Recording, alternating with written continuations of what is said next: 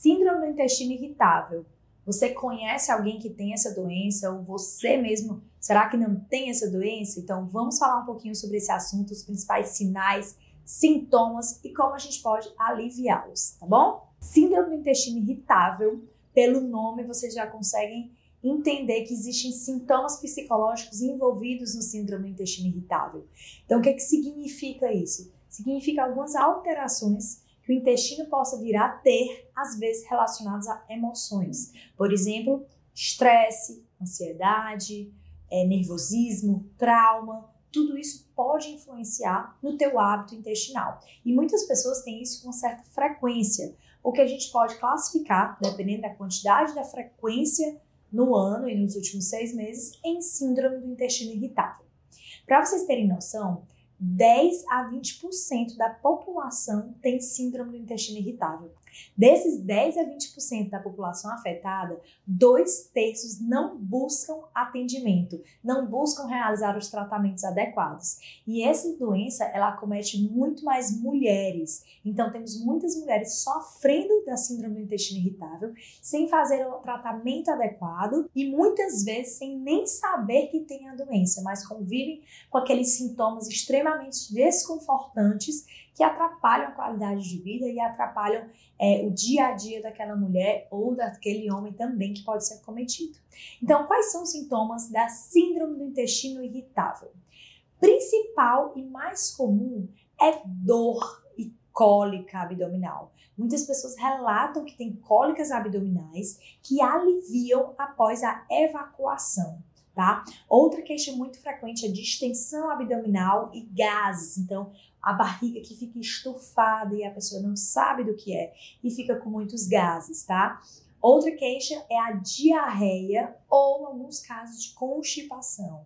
É bem mais comum a gente encontrar quadros de diarreia, tá? Então, muitas vezes a pessoa tem aquela cólica e aquela urgência fecal, ela tem uma necessidade de ir rápido ao banheiro e logo depois da evacuação ela sente um alívio, uma sensação de bem-estar. A cólica cessa completamente, aqueles sintomas de estufamento melhoram. Então, esses são os sintomas mais comuns da síndrome do intestino irritável. Então, se você tem esses sintomas que eu relatei agora, provavelmente você está enquadrado em uma síndrome do intestino irritável.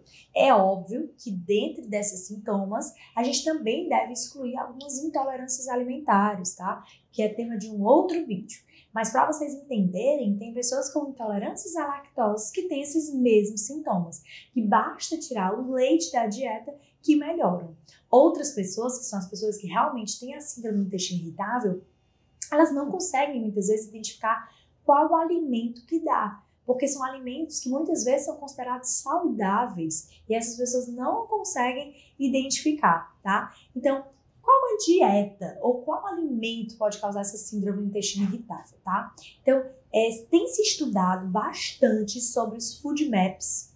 Food maps são os alimentos que fermentam, são, são os oligosacarídeos, os disacarídeos e os monossacarídeos e os polióis, tá? Que são todos os alimentos fermentáveis. O que significa isso? São alimentos que podem produzir gases.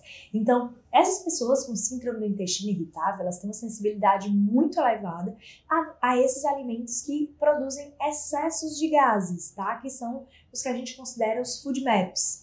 E essas pessoas se beneficiam grandemente com as dietas com exclusão ou diminuição dos food maps, que são as dietas low food maps, tá?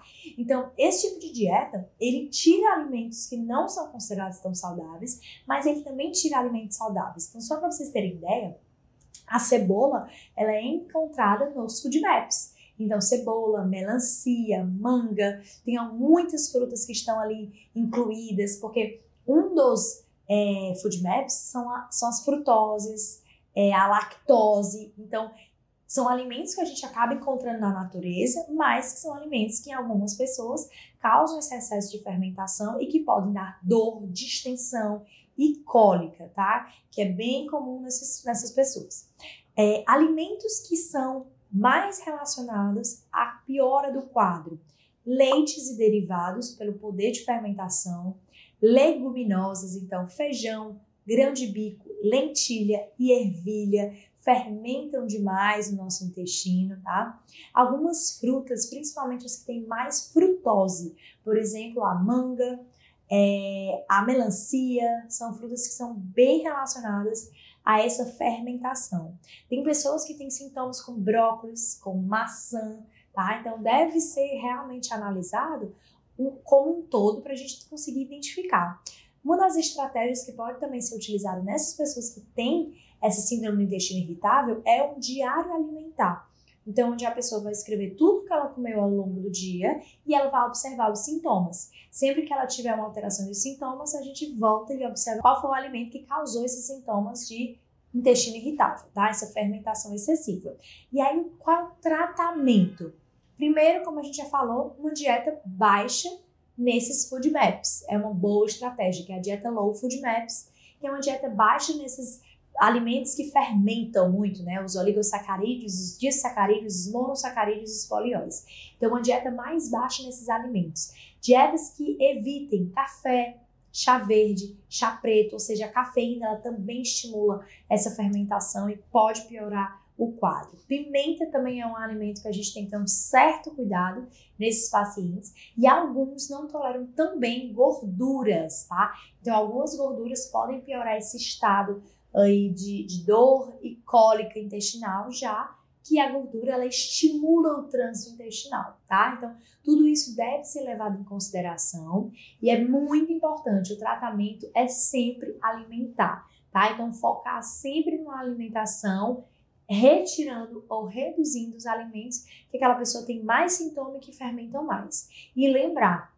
se é uma doença que está no intestino, a gente precisa tratar esse intestino e colonizar ele com bactérias saudáveis. Lembra que quem fermenta o alimento, quem produz gás, os gases são produzidos pelas bactérias que estão no nosso intestino. Então, um dos tratamentos chaves também é tratar essa microbiota intestinal, que é a população de bactéria que vive ali alocada no nosso intestino, tá? Para que a gente não tenha uma concentração tão alta de bactérias não tão benéficas e que fermentam tanto, tá? Então, é importante que a gente trate essa flora bacteriana, pode ser utilizado prebióticos, probióticos, glutaminas, muitas vezes até enzimas digestivas para favorecer esse processo de digestão, tá? E tudo isso, lógico, deve ser avaliado juntamente com o profissional.